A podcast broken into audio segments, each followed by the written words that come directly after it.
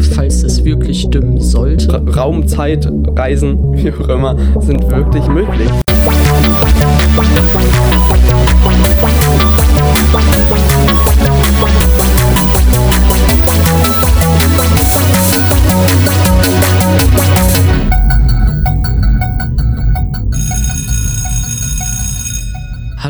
Willkommen zu einer neuen Folge und äh, heute wieder eine weitere Folge unserem neuen Format, wo wir Bücher vorstellen, drüber reden, interpretieren, was auch immer. Äh, wer? Wieder Timon, meine Wenigkeit Jaro. Äh, heute das Buch, worum es heute geht, was wir uns ausgesucht haben, ist äh, eine Kurzgeschichte der Zeit, die Suche nach der Urkraft des Universums von Stephen Hawking. Ähm, warum haben wir uns erstmal dieses Buch ausgesucht? Es ist ein Klassiker. Also Ja. das Buch ist von 1988 erschienen, aber ist bis heute noch einer, einer der Bestseller und dadurch glaube ich auch so mit äh, eine Grundliteratur, die man gelesen haben sollte.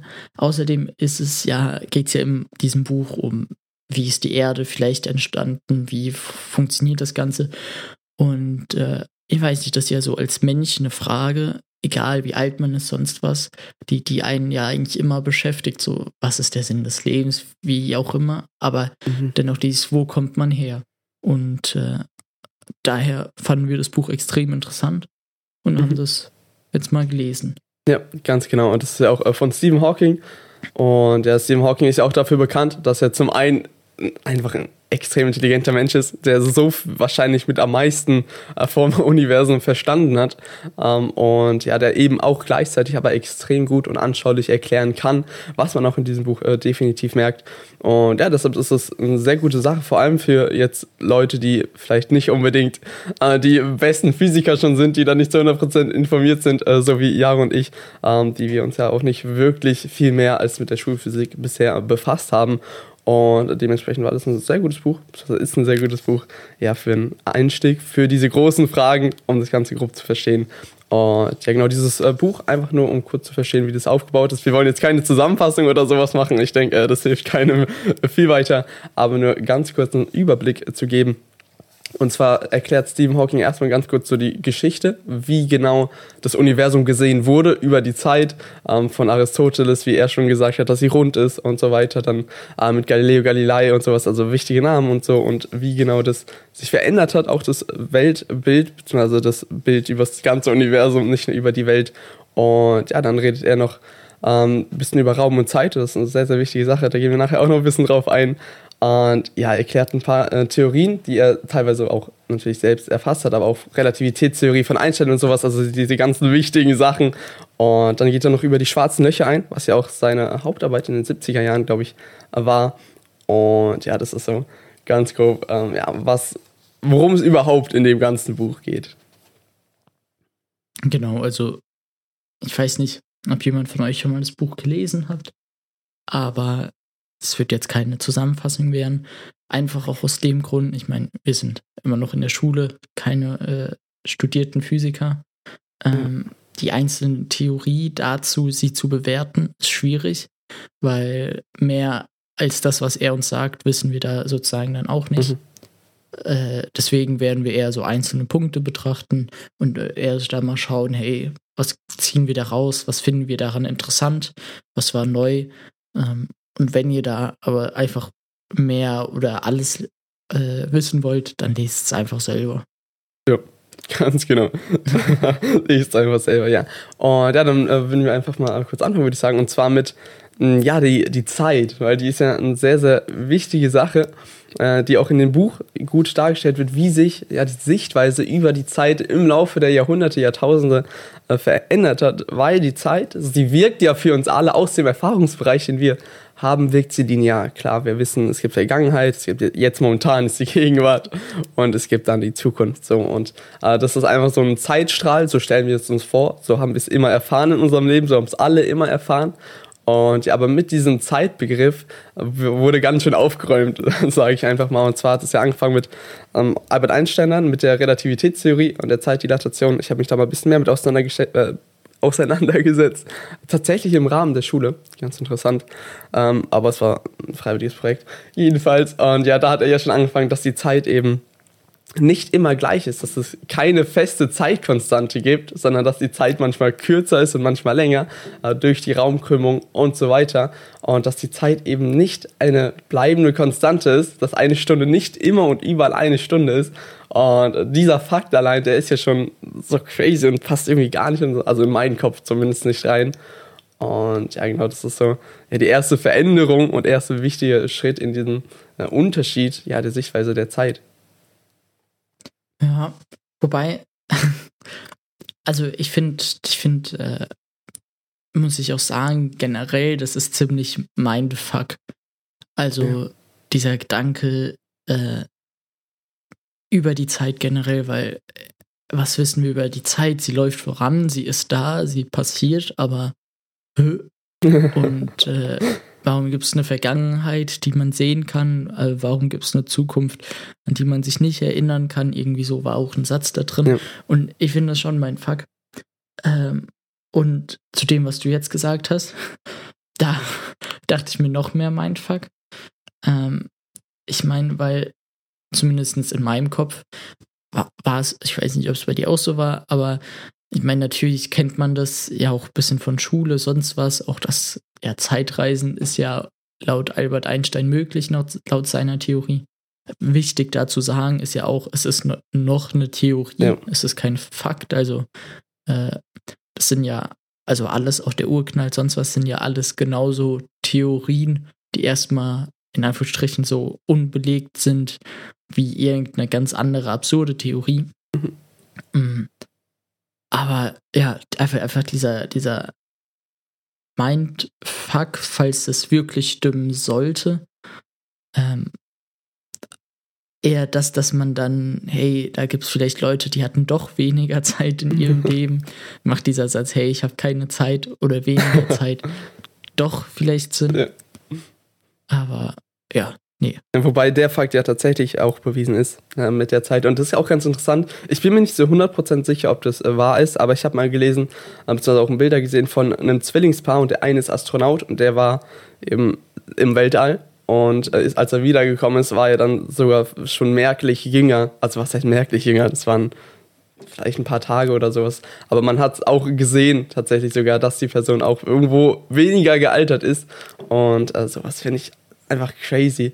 Das war einfach das die gleiche Person. Und wenn man das halt jetzt ja ein bisschen größer denkt, wenn jetzt eine Person wegfliegt ins Weltall weit weg, wenn wir dann ein bisschen weiter sind, noch mit viel höheren Geschwindigkeiten und dann irgendwann zurückkommt und keine Ahnung, schon eine ganze Generation später oder so dann erst wieder da ist und für den sind ein, zwei Jahre vergangen, für den Rest sind so 10, 20 Jahre vergangen und wenn man sich das vorstellt, boah, einfach, einfach verrückt. Das, stelle ich mir gerade eher vor, wenn man später wirklich ein interplanetares Leben führt. Mhm. Also, dass man, äh, ich weiß nicht, auch nicht nur auf dem Mars wohnt, sondern äh, gibt ja sehr viele Planeten, äh, die wir auch noch nicht kennen, sonst was. Äh, und da einfach so an verschiedenen Planeten wohnt, dann wird da ja die Zeit auch unterschiedlich mhm. sein. Mhm.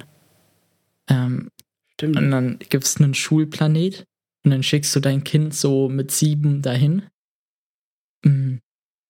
Da lernt es zwölf Jahre, aber kommt schon nach einem Jahr wieder zurück. Ja, stimmt. Ist sau nice. das, das ist so. Äh, also, ich finde den Gedanken gerade interessant, äh, was, was da passieren würde. Mhm. Ich weiß nicht, ob du es nachvollziehen ja. kannst, aber wenn, wenn du wirklich dann sozusagen noch gezielt in so in Anführungsstrichen Zeitzonen mit verschiedenen Geschwindigkeiten äh, dich in diese mhm. Zonen versetzen ja. könntest. Das ist dann so, erinnert mich irgendwie an Narnia, wo sie ja, in den Schrank geht. Äh, genau, und dann vergeht keine Zeit, sie kommt wieder zurück, ist die gleiche Zeit. Ja, und als Kind sagt man immer, ach, da hätte man doch die ganze Zeit zocken können.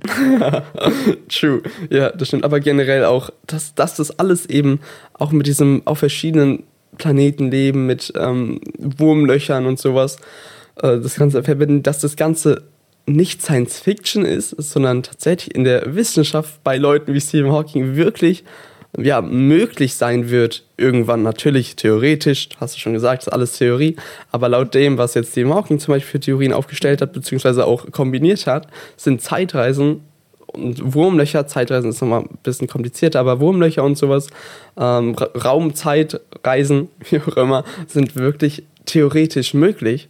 Und das ist so verrückt, weil das ist einfach auch mit dem ganzen Urknall und sowas aus nichts entsteht irgendwas.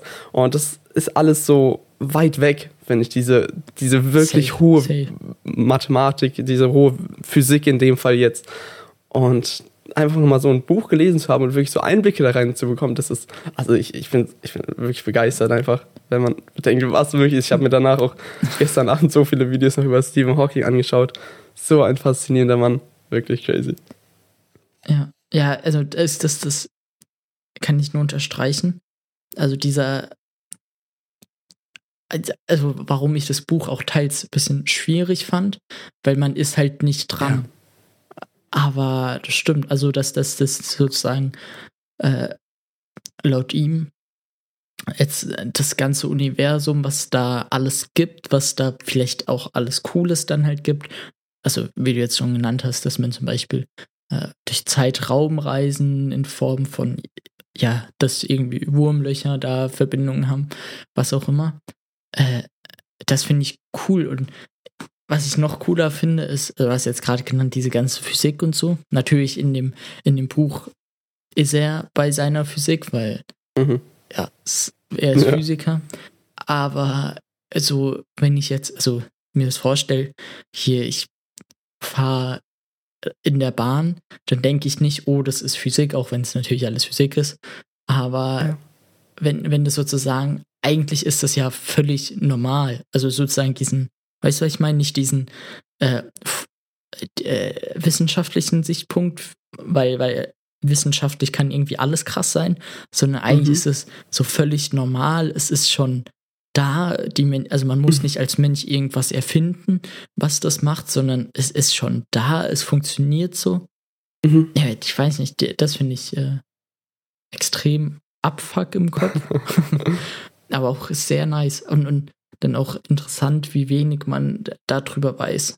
Ja, stimme ich dir zu. Ja, das ist, dass man es ist halt einfach. Und Physik ist halt, was ja auch ähm, in diesem Buch, worum es geht, was Stephen Hawking immer wieder betont, ähm, was seine Lebensmission wie auch immer ist oder war, rest in peace an der Stelle, ähm, einfach das, das Universum besser zu verstehen, weil es ist einfach und es, Gravitation ist einfach da. Und das sehen wir, das wissen wir, aber einfach dieses Begreifen und wie genau das funktioniert, ist so kompliziert. Und das finde ich auch tatsächlich extrem interessant, wenn man sich auch dieses Buch mal anschaut, wo er verschiedene Theorien, ja, mit der Unschärfe-Relation und sowas, wo alles irgendwie dann zueinander kommt, die ganzen verschiedenen Theorien dann zusammen, also es gibt ja noch keine einheitliche Theorie und Relativitätstheorie und Quantenmechanik, glaube ich, kann man ja immer noch nicht verbinden, aber dass es so viele Sachen gibt und die spielen alle miteinander zusammen und ergeben einfach dieses, dieses wirklich im Grunde perfekte Universum für Leben. Das ist also das finde ich ach, verrückt, einfach verrückt. Mindfuck, wie du jetzt sagen würdest. Ja, ja wo, wo wir gerade sind. Ähm, man muss sagen, wir haben zwei unterschiedliche, äh, wie heißt das? Fassungen? Äh, Verfassungen, Ausgaben. Ja, Ausgaben. Ausgaben, glaube ich, ja. Genau, du hast eine von Wann war das nochmal? Ich bin mir nicht sicher. Ich meine, ich habe von 1995 gelesen, aber jetzt gerade sehe ich hier 23. Auflage August 2018. Okay. Aber das kann auch einfach sein, weil das Cover anders ist oder so bei den Ausgaben. Mhm. Ja also meine ist noch die Original auf, also nicht original, original, aber die Auflage von 1988, also wie die rausgekommen ist. Und weil jetzt gerade das mit alles funktioniert so, also hast du ja gerade gesagt, mhm. finde ich da nämlich ein, der, der Punkt interessant, der zumindest bei mir schon gleich auf Seite 11 stand, beziehungsweise 12, äh, wo Stephen Hawking ähm, bei, bei, bei dem darüber anfängt, über Gott zu reden. Ähm, ich weiß nicht, ich meine, wir hatten schon mal kurzes angeschnitten, äh, sind ja auf einer christlichen Schule. Ich bin gewesen, nur immer noch. Mhm. Dadurch hat man das aus diesem christlichen Aspekt, kennt man ein bisschen die Meinung dazu. Ähm, und da ist ja so dieses ganze Urknall, sonst was wird ja manchmal gefühlt wie früher da die Hetze gegen Galileo, der irgendwie sagt, die Welt ist rund. Ähm, ist da auch, ich weiß nicht, ob du da zustimmen würdest, aber dass da schon viel Kritisierung dem gegenüber. Ja, im Großen und Ganzen zu 100 Prozent. Natürlich kommt es immer darauf an, mit wem man redet und so, klar, aber klar. im Großen und Ganzen, ja.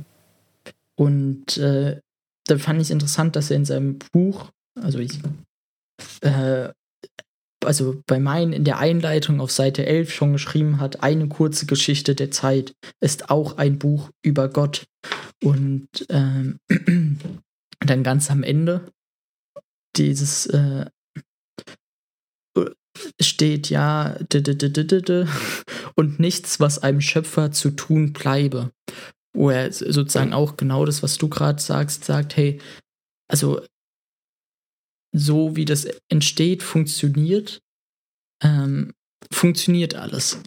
Und die, die, die Religion ist ja häufig, oder was heißt häufig, viele Religionen bei den Wikingern früher war ja, äh, also da zum Beispiel, war ja, um sich die Naturkatastrophen zu erklären.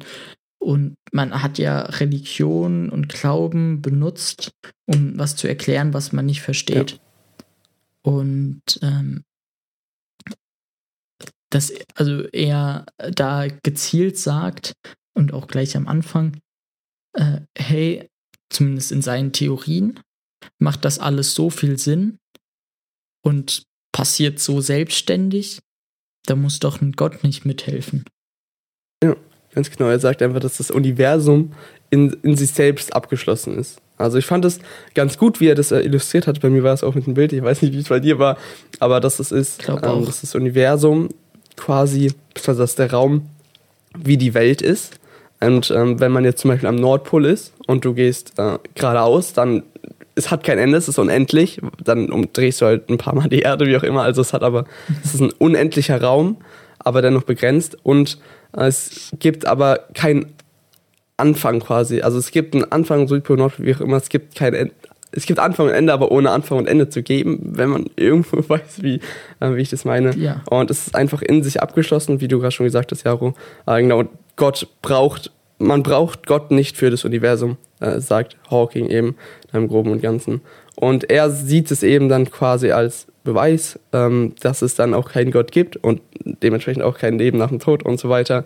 Und ja, das finde ich ein bisschen ja, da konnte ich nicht ganz folgen, wie er da so schnell rübergekommen ist. Weil man kann ja immer noch argumentieren, dass, äh, ja, woher, wie, dass er trotzdem, keine Ahnung, Gottes als Schöpfer geschaffen hat und so weiter. Oder zum Beispiel, er sagt ja, dass es durch die Gravitation äh, erklärt sich das Ganze, durch das Gesetz der Gravitation, dass es einfach nichts vor dem Universum gab. Und ähm, weil es davor ja keine Zeit gab, wenn wir wieder zur Zeit müssen zurückkommen, es gab vor dem Urknall keine Zeit laut Hawking. Und dementsprechend gab es halt einfach keinen davor. Das ist der Anfang der Zeit, das heißt, es gibt keinen davor. Und äh, deshalb ist auch davor kein Platz vor, für Gott, weil es keinen davor gab. Und ähm, ja, genau, das ist so so grob seine, seine Ansicht zu dem ganzen Urknall, was gab es davor und so weiter. Ja, und da finde ich, also, weil du sagst, da gab es nichts davor und natürlich muss es was davor gegeben haben, sonst würde es ja nicht so entstehen, wie es entstanden ist. Ähm, und das ist auch was, wo ich sagen muss, äh, dass das auch an dem Buch äh, schwierig ist, weil also es ist definitiv relativ probiert simpel geschrieben zu mhm, sein. Ja. Äh, Finde ich, hat er auch meistens relativ gut geschafft mit so ein paar Alltagsbeispielen ja. und so. Aber ähm, bei sowas sind bei mir noch ein paar Fragen offen, beziehungsweise ich weiß ja auch gar nicht, also das, was du gerade gesagt hast, zum Beispiel als Beispiel, weiß ich auch gar nicht, ob es darauf eine Antwort gibt. Äh, beziehungsweise wahrscheinlich gibt es die schon in der Theorie oder aber absolut ja noch nicht. Ja, das ist halt nur Theorie. Und das, ja, und das war so ein bisschen auch ein, ein Manko. Ich weiß nicht, wie es dir da ging, aber was ich beim Buch hatte, da, da, dass ich halt einfach manchmal Fragen hatte oder was nichts verstanden habe, weil ich halt einfach so ein Low-Bob bin, im Gegensatz zu so einem Hawking. Oder was da alles für im Hintergrund mitspielt. Mhm. Ja, ich. Ähm, mit, ja. Ja, ich weiß, was du meinst. Definitiv. Ging mir auch manchmal so, dass ich dachte, ja, okay, da hätte er vielleicht noch ein bisschen mehr dazu sagen können, dazu schreiben können. Ähm, vor allem da zum Was ist davor, das hatte nicht so viel, das habe ich tatsächlich fast schon mehr aus Recherchen als aus dem Buch, was er dazu denkt. Und ähm, ja, es ist halt einfach im Großen und Ganzen auch quasi nur eine Zusammenfassung der ganzen Physik. Und das ist, dafür finde ich es extrem gut, wirklich. Seiner Theorien. ja, Physik. stimmt. Stimmt, definitiv. Was er dazu sagt, 100 Prozent, ja. Nicht der ganzen Physik. Mein, ist ja auch der Titel. Eine kurze ja. Geschichte der Zeit. Genau, und wie in diesem Kurz ist es halt natürlich klar, dass er nicht so tief reingehen kann. Und es ist ja immer noch einfach geschrieben. Das heißt, sobald man tiefer geht, wird es halt auch schwieriger, das einfach zu schreiben. Und ähm, ja, das hat natürlich seine Vor- und Nachteile, weil, wie gesagt, es gibt einen sehr guten Überblick über das, wie er denkt, was er denkt. Aber manchmal, vor allem bei solchen Sachen, die auch dann sehr grundlegend sind, wo ähm, man dann auch selbst an seine Grenzen stößt und dann fragt man sich ja, wo ist das jetzt und wie ist das, wie kann das sein, was ist jetzt dieses Nichts, was heißt das, es gibt keine Zeit mehr und so weiter. Und ähm, dass er ja, dass er da natürlich nicht viel weiter darauf eingehen kann, weil er kann nicht überall tiefer darauf eingehen, aber das ist halt auch teilweise ein bisschen schade, das stimmt. Mhm. Ähm, und bei dann nochmal, also ich glaube, ansonsten wäre es ja ewig lang. Ich meine, Stephen Hawking hat ja noch andere Bücher publiziert, die ja. für uns halt aber einfach nicht lesbar sind. Ja. Und äh, dadurch finde ich das halt generell gut. Ähm, aber nochmal zu der Debatte, Diskussion davor, mhm. ähm, wo, also da ging es ja dann um Gott, sonst was, aber auch, wo wir auch vorher in der Vorbereitung ein bisschen drüber gesprochen haben, ist, äh, was ich da auch extrem interessant finde, wo er sagt, ja, okay, die, das äh, Universum ist geschlossen, das ist, also es funktioniert alles von sich selber. Äh, es braucht niemand anderen, der da irgendwas verändern muss. Es passiert einfach so, egal ob jemand da ist oder ja. nicht. Das war ja aus dieser Gott-Perspektive. Ähm, aber dann, wenn du also wir leben. Mhm. Oh, wow. ähm, wenn, wenn ich Timon jetzt eins zu eins klonen würde, hätte Timon die gleichen Fähigkeiten, die gleichen Gedanken, die gleichen Erinnerungen. Ähm, weil da gibt es ja diese Modelle einmal ja, also du hast einen Körper und da hast du ein Gehirn, was alles steuert. Also du hast ja nicht nur ein Gehirn, du hast auch, selbst der Magen kann ja denken, beziehungsweise neben dem Magen, so, aber mhm. egal. Ähm, und das ist das, wo deine Gedanken sind und die sind einfach nur eine Zusammensetzung einer Verknüpfung, was auch immer. Oder ist der Geist da wirklich was äh, in Anführungsstrichen übermenschliches, was da sozusagen nichts rein, ähm,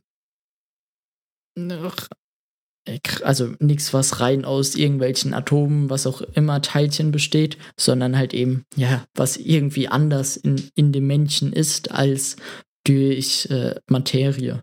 Ja, das stimmt. Das ist nämlich diese interessante Frage, die, wenn auch irgendwann, ähm, ja, man Menschen klonen kann, falls es irgendwann möglich sein sollte. Aber wenn man wirklich was nicht, ich glaube ich glaub nicht, dass es zumindest nicht in den nächsten Jahrtausenden möglich ist, dass man zum Beispiel das Gehirn und sowas grundlegend genug versteht, um es klonen zu können.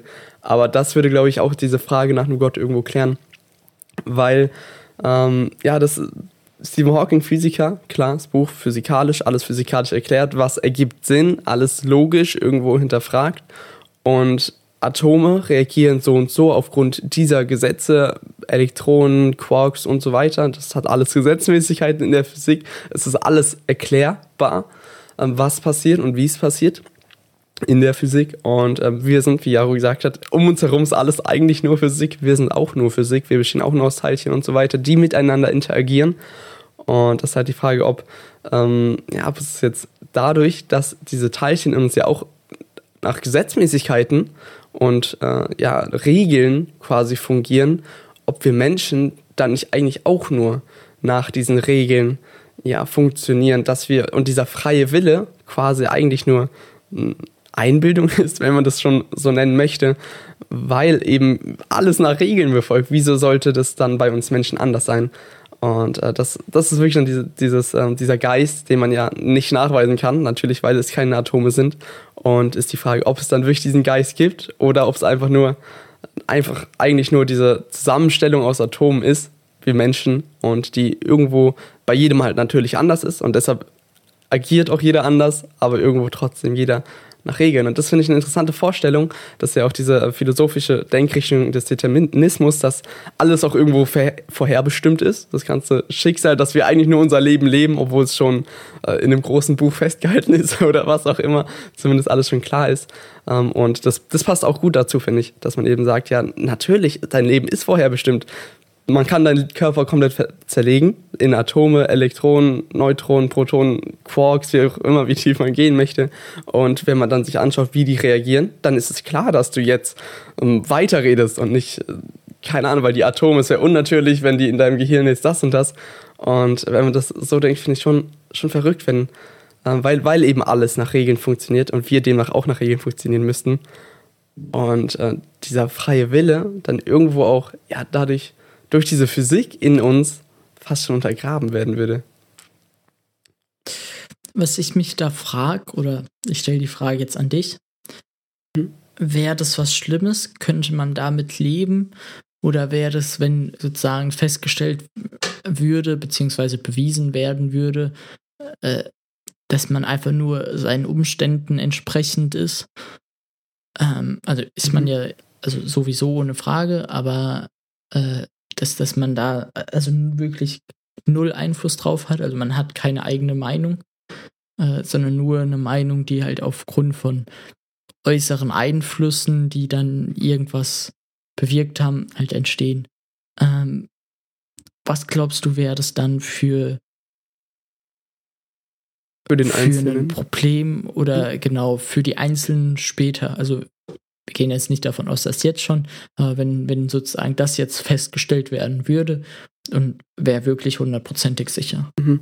Ich glaube nicht, dass es, ich glaube, dass es für einige ein Problem wäre mit Existenzkrise und so, ähm, weil es natürlich schon ein krasser Gedanke ist, dass du, dann hat man ja auch irgendwo kein richtiges, ähm, in der Theorie kein richtiges Leben mehr, weil das ist, sind alles, dann folgt alles einfach nur irgendwelchen Gesetzmäßigkeiten und es ist alles schon quasi vorherbestimmt, was passiert und wie es passiert.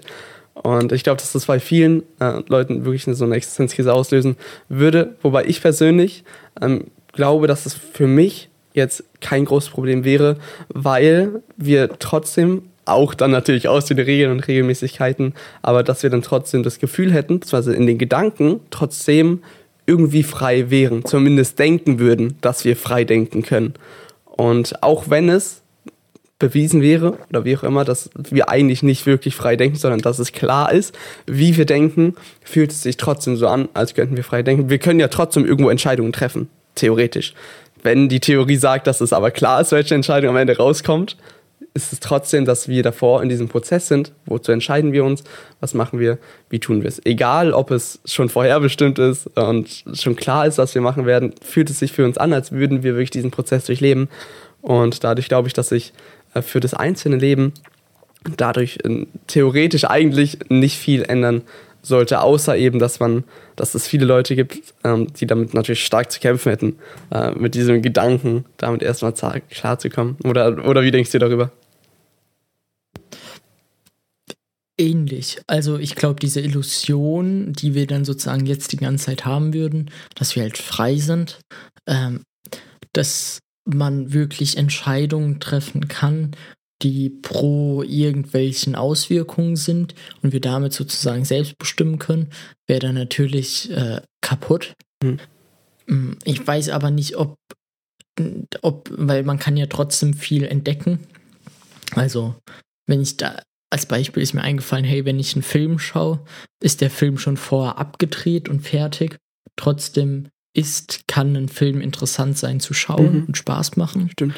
Äh, und so ähnlich würde ich mir dann auch vorstellen. Äh, ich weiß nicht aber, ob, also, ob dann das Leben einen anderen Gesichtspunkt bekommen könnte, also sowas wie Selbstmord oder so, wäre ja dann eigentlich auch nicht mehr schlimm. Aber die Frage wäre, hey, wenn du eh eine freie, keine freie Entscheidung hättest, würdest du dich dann zu Selbstmord entscheiden? Weil, warum? Weil wer, wer der Auswirker? Ja, also das, aber ansonsten stimme ich dir dazu, weil ich glaube halt, wie beim Film, dass man dann trotzdem Spaß haben könnte, diesen Film durch, zu durchleben. Mhm. Ist eigentlich interessant. Dass du quasi als äh, Beobachter des eigenen Lebens, dass man einfach das Leben lebt. Mhm. So, und man weiß, man schaut quasi nur zu. Man ist nur ein Teil des Großen, was einfach nur in diesen Regeln funktioniert. Aber trotzdem ist es eben, ja, dieser, dieser Film, das finde ich eine sehr, sehr gute Analogie, äh, wo man dann einfach zuschaut und das auch irgendwo genießt. Und was ich da, also sind, sind jetzt ein bisschen vom Buch weg, aber ist ja alles okay. Ähm, aber was ich da auch interessant fände, ich meine, äh, man kennt ja Neuralink und so, finde ich echt interessant, habe ich mir auch die Vorstellung angeschaut und alles. Ähm, aber wenn wir vorstellen, okay, funktioniert weiter und stärker und unsere Gedanken, was wir da haben, ist sozusagen alles nur äh, eine Zusammenführung aus irgendwelchen Punkten, ähm, dann ob man dann zum Beispiel politische Meinungen einpflanzen kann. Mhm. Also ich weiß nicht, ob das einfach nur ich bin, der so denkt, aber äh, wie, wie nice, also in Anführungsstrichen nice man das missbrauchen könnte und sozusagen so, hey, immer wenn man Leute, äh, keine Ahnung, operiert, sonst was, so einen bestimmten ich, ich nenne es jetzt einfach, also gar keine Ahnung, aber einfach eher bestimmte Neuronenzusammensetzungen, Verlinkungen in einem bestimmten Teil einzusetzen und dann so eine Meinung bei einer Person zu erzeugen. Hm, stimmt, das müsste ja dann auch möglich sein. Also auf der einen Seite glaube ich, wie gesagt, nicht, dass das irgendwie ähm, wirklich, ich weiß nicht, ob überhaupt irgendwann, aber auf jeden Fall nicht in den nächsten Jahrtausenden, dass es, ähm, dass das Gehirn verständlich sein wird für den Menschen. Äh, mhm. Aber wenn das, das stimmt, dann wäre dann wäre so viel möglich, was für Meinungen generell. Und also ich glaube ja, dass es ähm, schon alles möglich ist und Bill Gates uns jetzt mit den Impfungen das Ganze. Stimmt. Das macht er eigentlich schon. Eigentlich sind wir schon lange so weit. Ja. Nur wir wissen es nicht, wie einfache Bevölkerung. nee. Und ja, das stimmt. Und dann, dann ist auch wieder tatsächlich die Frage ähm, zu Gott. Also warum gibt es dann ein Gott, beziehungsweise was für eine Rolle spielt Gott in einem Universum bei Menschen, bei denen alles vorherbestimmt ist. Ja. Und das ist ja dann wieder genau sein Punkt im Buch, wo er sagt, man braucht äh, keinen Gott. Wir brauchen keinen Gott, weil das Universum würde auch ohne ihn funktionieren, weil wir uns alles erklären können. Ja. Was wie wo passiert. Ja. Genau. Das eben aufgrund der Physik. Im Großen und Ganzen braucht man eigentlich keinen Gott, sagt Stephen Hawking. so, auf jeden Fall. So. Und ähm, genau, er sagt einfach, auch in einem Zitat hat er gesagt, man kann nicht beweisen, dass Gott nicht existiert, aber die Wissenschaft macht Gott überflüssig. Ich finde, das äh, fasst seine Meinung zu Gott ganz gut äh, zusammen. Und ja, ach, eine Sache, die ich noch sagen wollte, und zwar vorhin, äh, am Anfang hatten wir auch über Zeit geredet und dann auch mit der ähm, Relativitätstheorie, dass die Raum und Zeit nicht immer linear ist, sondern eben auch durch Krümmung und sowas, dass irgendwo anders Zeit weniger ähm, lang vergeht. Äh, ich bin mir gerade nicht sicher, ob es so rum oder andersrum ist, aber ich glaube, unsere Füße sind auch dadurch jünger als der, oder älter als der Rest des Körpers, weil er ja näher an der Erde ist. Äh, ist ganz interessant, äh, ganz lustig, da mal drüber nachzudenken. Aber genau, es gibt nämlich noch einen weiteren Aspekt über die Zeit, den Stephen Hawking aufgreift, und zwar ist es äh, die imaginäre Zeit. Das heißt, er sagt, die Zeit geht nicht nur linear, sondern auch ähm, auch nochmal ganz anders. Also was sich komplett unserem Vorstellungshorizont entzieht, aber dass es noch diese imaginäre Zeit gibt, die nochmal ganz anders verläuft. Ähm, und sowas, also ich, ich frage mich auch, wie man auf sowas kommen kann. Eine imaginäre Zeit, die, die, die wir uns nicht vorstellen können, die nicht in unserem Erfahrungsbereich irgendwas liegt. Und dennoch ist das ein großer Teil auch ähm, von verschiedenen Theorien und ja, das wollte ich noch mal kurz erwähnt haben, dass es da eben sogar noch weitergeht inzwischen mit der Sichtweise über Zeit, dass es eben ja noch ganz anders ist inzwischen. Und wahrscheinlich auch noch äh, 30 Mal anders sein wird. Ja, das stimmt. Also da muss man ja auch sagen, äh, bei ihm, also ich glaube, es war ihm klar und ist klar, ähm, dass das nichts abgeschlossenes, fertiges ist, sondern halt auch immer noch alles Theorien, die ja irgendwie belegt werden müssen. Und äh, für manche Belegungen, gerade äh, jetzt Wurmlöcher zum Beispiel, äh, also wüsste ich jetzt nicht anders, als dass man dafür auch im Weltall an Wurmlöchern wahrscheinlich forschen müsste, um das zu bestätigen. Mhm. Und ähm, dafür ist ja auch die technische, also die technische Entwicklung noch nicht so weit, dass man, dass das in frühem Zeitraum äh, also bestätigt wird durch Forschung. Ja. Stimmt, das ist die Technik. Also ist die Frage, ob die Technik jemals so weit, so weit genug dafür sein wird. Aber ähm, ja, das ist nochmal eine andere Sache. Und äh, ein, eine ganz kurz, wir, sind, wir kommen langsam zum Ende, aber was ich noch extrem interessant fand, äh, war, wo wir auch jetzt, wo ich schon immer imaginäre Zeit erwähnt habe, gibt es auch diese virtuellen Teilchen, von denen Stephen Hawking spricht, im Zusammenhang auch viel mit den schwarzen Löchern, mit der ähm, Strahlung, die abgeben, die hawkische Strahlung, nennt man das übrigens. Aber ja, diese virtuellen Teilchen, dass man sich vorstellt, dass in dieser Theorie so ist, äh, die Hawking beschreibt, dass im Nichts quasi ähm, es virtuelle Teilchen gibt, die es nicht gibt, die aber entstehen können durch Teilchen und Antiteilchen und die dann kurz existieren und sobald die wieder zusammenstoßen, wieder ja, nicht existieren, wieder in die Nicht-Existenz übergehen und wieder virtuell werden und dass sich diese Teilchen eben auch teilen können. Und dieser, dieser Gedanke auch einfach, dass es Teilchen gibt, die es nicht gibt, aber manchmal gibt, ist einfach, und dass das aber alles Sinn ergibt sogar, wenn man sich das Ganze mal anschaut. Und also ich finde, ich finde wirklich ähm, ja, begeistert einfach von den ganzen Sachen, die man lernen kann, auch wenn ich es längst nicht irgendwie verstanden habe. Das große Ganze natürlich nicht. Aber darüber nachzudenken und weil er ist halt wirklich auch gut ähm, erklärt, zumindest gut genug, finde ich. Es ist nicht, also wenn man äh, jünger als 15 ist, ist es, glaube ich, sehr schwierig, das zu verstehen, auch wenn es sehr gut beschrieben ist. Aber ähm, ja, ich, ich also ich finde es wirklich gut beschrieben und ähm, bin wirklich fasziniert von den, von den ganzen Theorien und wie die auch eben zusammenhängen und solche Sachen. Imaginäre Zeit, virtuelle Teilchen, äh, Urknall. Ach, wow. ja, und ich glaube, da können wir gleich weitergehen zu Buchempfehlungen, ja, hm. nein. Und ich glaube, das hast du gerade schön gesagt. Äh, deine Zusammenfassung würde ich voll zustimmen und würde von meiner Seite aus definitiv eine Buchempfehlung geben, was man mal gelesen haben sollte. Es ist nichts, wodurch man jetzt schlau wird, aber es ist was, wo man einfach mal Einblicke bekommt in was, was man normalerweise keine Einblicke bekommt, wo man irgendwie seinen Horizont mit erweitert. Und äh, dafür, glaube ich, ist es ein sehr gutes Buch. Ja, definitiv. Es ist, äh, aber, also was halt definitiv ein Nachteil, wenn man es Nachteil nennen mag, wie auch immer, ist, ist eben, dass es, es ist zwar leicht geschrieben, aber dadurch, dass die Thematik extrem schwierig ist und schwer zu erfassen ist, ja. ist es eben auch ähm, ja, schwer zu verdauen und schwer zu lesen. Das heißt, es ist schwierig. Beim Lesen ist mir auch aufgefallen, dass ich nach zwei Kapiteln hatte ich schon Lesezeichen drin. Ich habe das nämlich tatsächlich schon mal angefangen, aber habe es tatsächlich dann einfach beiseite gelegt, weil es für mich zu schwer war. Das war, ich glaube, letztes Jahr. Und äh, genau jetzt hatte ich endlich dann einen Grund, das zu Ende zu lesen und war auch gut so.